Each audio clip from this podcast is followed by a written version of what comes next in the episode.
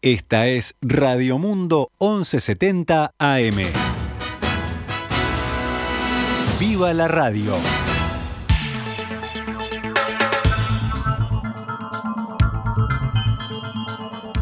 Diecinueve minutos pasan de las 12 del mediodía, cuando junto con Gastón González tenemos el gusto de darles la bienvenida a Noticias al Mediodía, actualizando toda la información. Comenzó esta mañana la vacunación contra COVID-19 a niños de entre 5 y 11 años de edad en Uruguay. En esta primera jornada están agendados 12.700 niños. Desde que se abrió la agenda hasta ayer, la cifra total de anotados era de 115.000. El ministro de Salud, Daniel Salinas, y el subsecretario José Luis Adjian recorrieron el vacunatorio del Pereira Rosell y destacaron que apunta a transformar la vacunación en una experiencia. En ese centro, que cuenta con seis puestos, a los niños se les regala un helado y libros.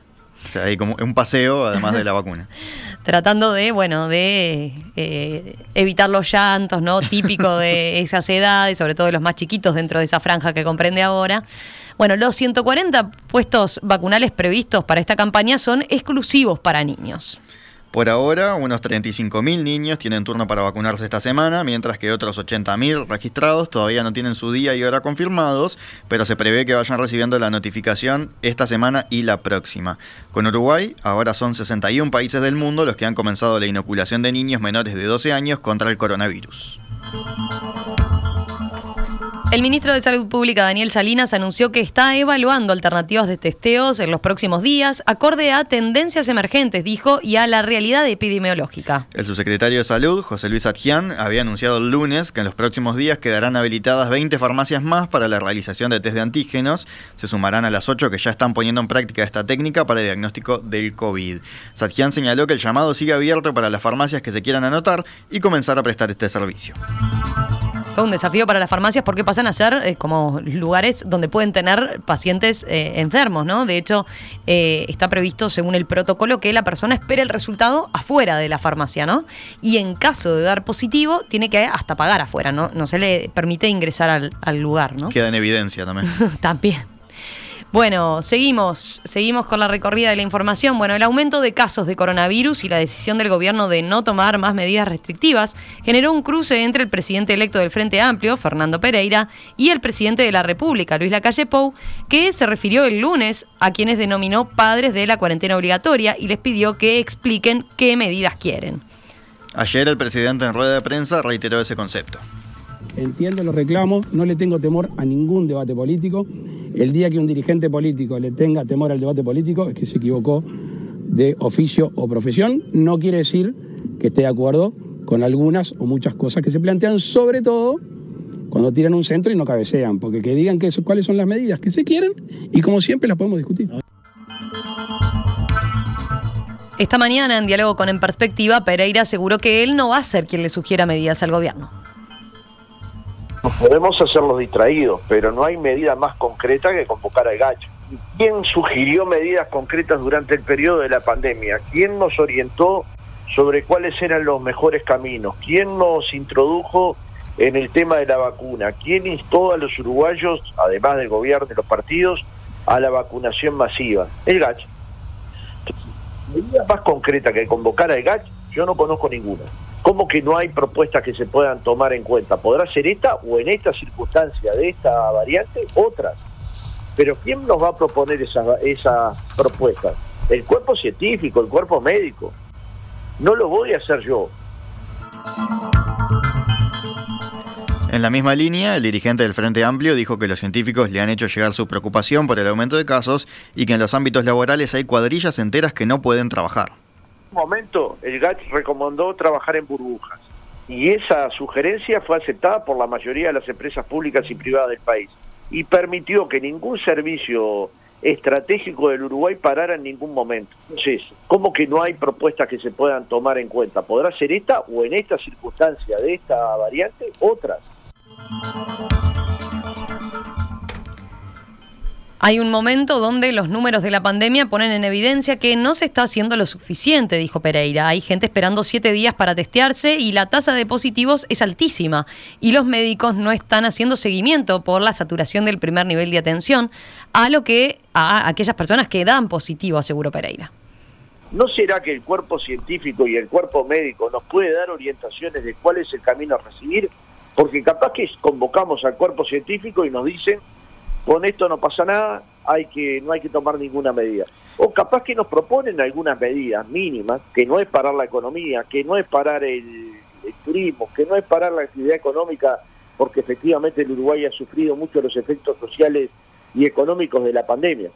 Pero nuevamente, lo puede parar una decisión estatal del gobierno a partir del asesoramiento de Gacho, o lo puede parar la vida, como paró a los restaurantes de Punta, como paró parte de las tiendas, como, como sé, soy consciente por el mundo del que vengo, que está parando muchos sectores del mundo del trabajo. Pero ahí ¿No será que hay que convocar un ámbito tripartito para discutir qué está pasando en el mundo del trabajo?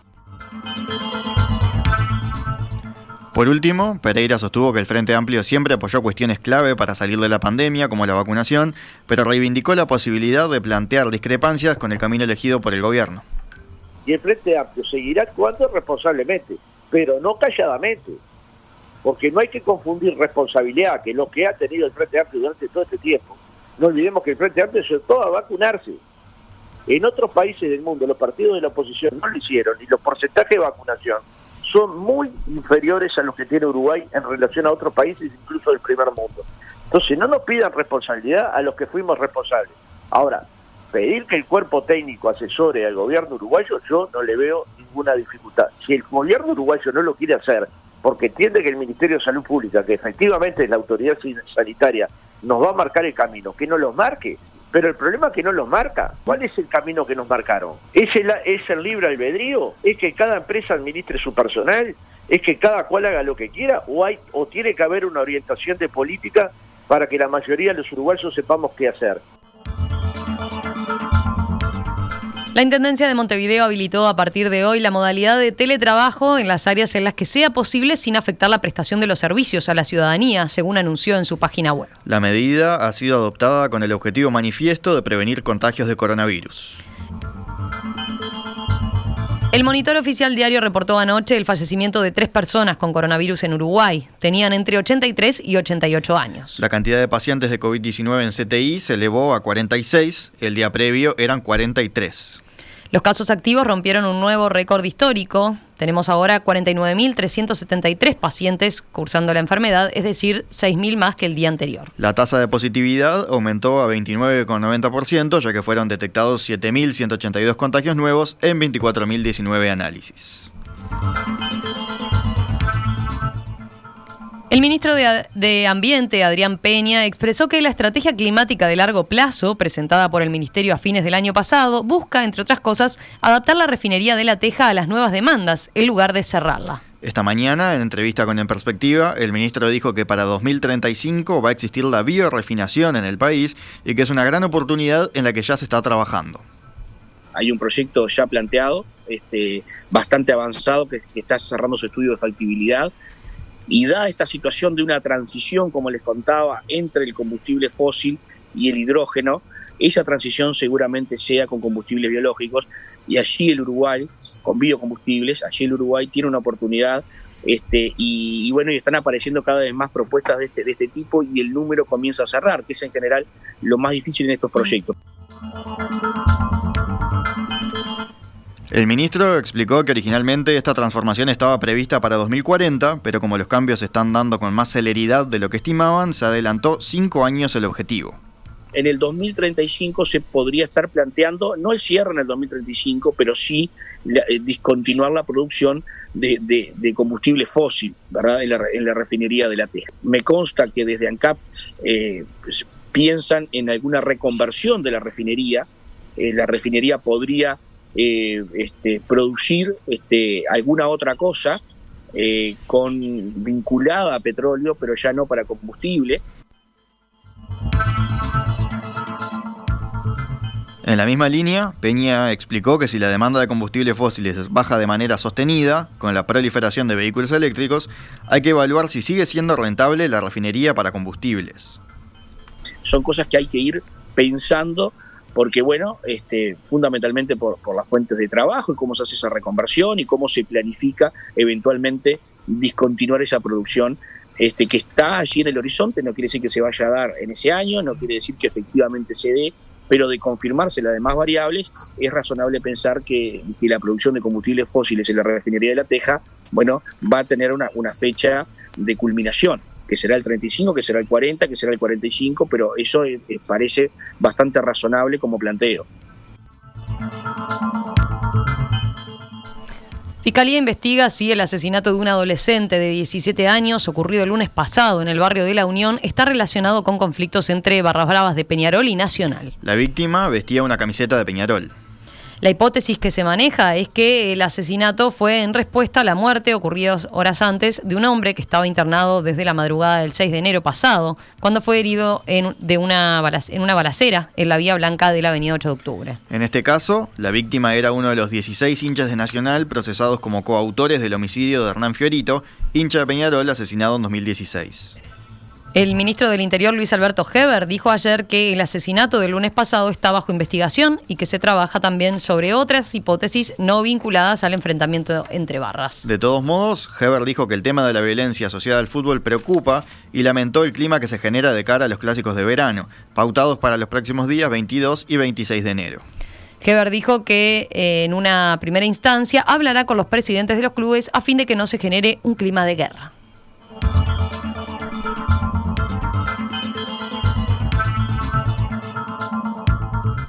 Hoy empieza a regir la portabilidad numérica creada a través de la Ley de Urgente Consideración, la LUC, en uno de los 135 artículos de esa norma que serán sometidos a referéndum derogatorio el próximo 27 de marzo. A partir de hoy, todos los usuarios de celulares que deseen cambiarse de compañía telefónica sin perder su número personal podrán hacerlo. Si en el referéndum triunfa el sí, se deroga la portabilidad numérica, pero eso no afectará a quienes a esta altura hayan hecho el cambio. La ley determina que no se podrá cambiar de compañía más de tres veces en el año y una permanencia mínima de 30 días en cada telefónica. Durante los primeros seis meses de implementación, cuando alguien llame a una persona que se haya cambiado de compañía, escuchará como tono un mensaje pregrabado que identificará a esa compañía. Luego, cada firma tendrá su tono característico. El Ministerio de Salud Pública realizó un relevamiento y detectó que 307 productos no contaban con el etiquetado frontal de alimentos desde que se inició la fiscalización.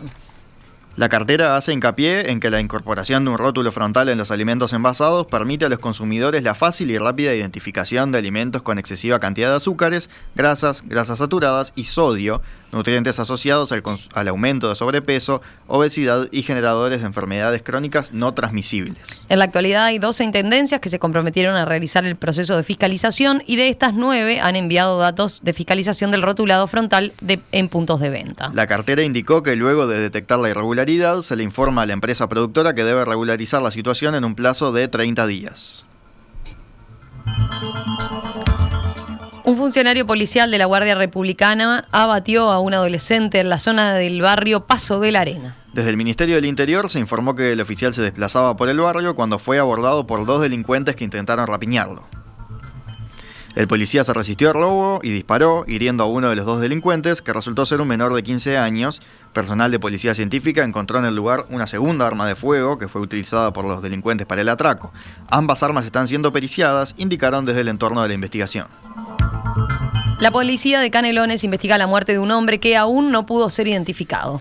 Según indican fuentes policiales, el crimen ocurrió cerca de la medianoche dentro del asentamiento Corfrisa en Las Piedras. En el lugar se encontraron cuatro vainas y por lo que se desprende de la escena, los disparos fueron efectuados a corta distancia. El herido fue trasladado a un centro asistencial, gravemente herido, pero llegó sin vida. Presentaba cuatro disparos en el pecho. Una niña de 9 años fue hospitalizada luego de recibir un disparo en un brazo cuando arribaba a su casa en Paysandú. Según informa el periódico El Telégrafo, la menor fue blanco de una bala perdida disparada durante un enfrentamiento entre dos familias de la zona.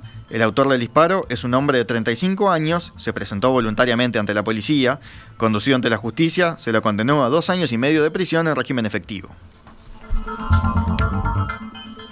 ¿Cómo cotiza el dólar a esta hora aquí en nuestro país? En pizarra del Banco República, 43 pesos con 55 para la compra y 45 con 75 para la venta.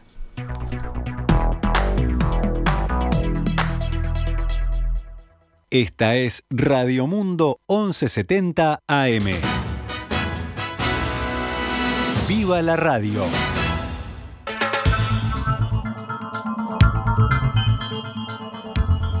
12 y 37 son ahora. Continuamos con la actualización de la información, ahora por el lado de las noticias internacionales. La OTAN y Rusia mantienen diferencias significativas sobre normas de seguridad en Europa, según admitió este miércoles el secretario general de la Alianza Militar, Jens Stoltenberg, quien aseguró que el bloque está abierto a nuevas consultas. En una reunión que reactivó el Consejo OTAN-Rusia, las partes quisieron allanar el camino para desactivar la crisis en la frontera ruso-ucraniana, aunque las diferencias son aún profundas. De acuerdo con Stoltenberg, los aliados de la OTAN están de acuerdo en mantener una serie de encuentros con Rusia sobre temas estratégicos. Rusia no estuvo en condiciones de aceptar la propuesta, tampoco la han rechazado, aunque la delegación rusa dejó claro que necesita tiempo para retornar a la OTAN con una respuesta, apuntó Stoltenberg. En Reino Unido, el primer ministro Boris Johnson reconoció esta mañana que estuvo en una fiesta en los jardines de Downing Street durante el confinamiento y pidió disculpas, lo que provocó que la oposición pidiera su renuncia. En medio de una inmensa expectativa, el controvertido líder conservador se defendió en el Parlamento, explicando que los jardines son una extensión de la oficina que ha estado en constante uso debido al papel del aire fresco para frenar el virus. Cuando fui a las 6 de la tarde del 20 de mayo de 2020 para encontrar a grupos de empleados antes de regresar a mi oficina 25 minutos después para seguir trabajando, creía implícitamente que se trataba de un evento laboral, aseguró Johnson. Sin embargo, reconoció que debería haber mandado a todo el mundo de vuelta al interior. Y aunque insistió en que técnicamente podría decirse que estaba dentro de las normas, pidió sinceras disculpas a los británicos que en aquel momento tenían totalmente prohibido reunirse con sus seres queridos. El líder de la oposición, el laborista Keir Starmer, le acusó de mentir como un bellaco y le llamó a dimitir como han hecho en el pasado sus colaboradores que infringieron las reglas contra el coronavirus. Por su parte, otros miembros de la oposición lo acusaron de traicionar la confianza de la nación. Y una última del panorama internacional. En Australia continúa la polémica por el tenista Novak Djokovic, que admitió errores en su documentación de viaje y en su comportamiento después de dar positivo al COVID-19, mientras lucha por permanecer en Australia para disputar un nuevo título de Grand Slam. El serbio aseguró que sus asesores presentaron información nueva al gobierno australiano que analiza si vuelve a cancelar su visa y lo deporta o le permite disputar el Open de Australia. Vivimos tiempos difíciles con una pandemia mundial y a veces ocurren estos errores, declaró el tenista de 34 años que no está vacunado en una declaración en su cuenta de Instagram divulgada mientras entrenaba para el torneo en Melbourne.